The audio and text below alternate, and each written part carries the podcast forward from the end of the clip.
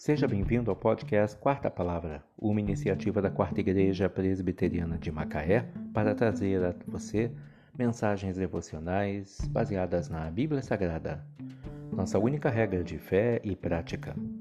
Nesta segunda-feira, dia 13 de dezembro de 2021, veiculamos da quarta temporada o episódio 39, quando abordamos o tema Jesus, o Verbo de Deus. Mensagem do Reverendo Hernandes Dias Lopes, extraída do devocionário Cada Dia, série Natal, baseada em João, capítulo 1, versículos 1 e 2. No princípio era o Verbo, e o Verbo estava com Deus, e o Verbo era Deus. A divindade de Cristo estava sendo atacada pelo gnosticismo. Os gnósticos diziam que a matéria era essencialmente, má e o espírito essencialmente bom. João desbanca as teses heréticas do gnosticismo ao provar que Jesus foi perfeitamente Deus e perfeitamente homem. Neste versículo de início de seu evangelho, o apóstolo abre as cortinas da eternidade e faz três afirmações sobre o Verbo. Primeiro, o Verbo é eterno. No princípio era o Verbo. O Verbo ser aqui está no pretérito imperfeito do modo indicativo.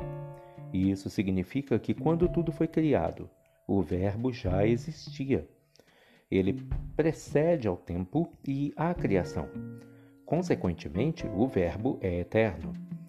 A segunda afirmação é que o Verbo é pessoal. E o Verbo estava com Deus. Esta expressão significa que o Verbo estava face a face com Deus. Se Deus é um ser pessoal, ele é, então, o Verbo, e não um ser impessoal, como pensavam os gregos. O Verbo é da mesma substância de Deus. Ele é coigual, coeterno e consubstancial com o Pai. A terceira afirmação é que o Verbo é divino, e o Verbo era Deus.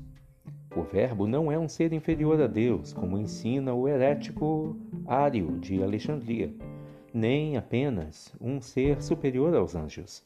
O Verbo é da mesma natureza de Deus, tendo os mesmos atributos e realizando as mesmas obras. No princípio era o Verbo, e o Verbo estava com Deus, e o Verbo era Deus. João 1, versículos 1 e 2. Jesus, o Verbo de Deus. Feliz Natal e que Deus te abençoe.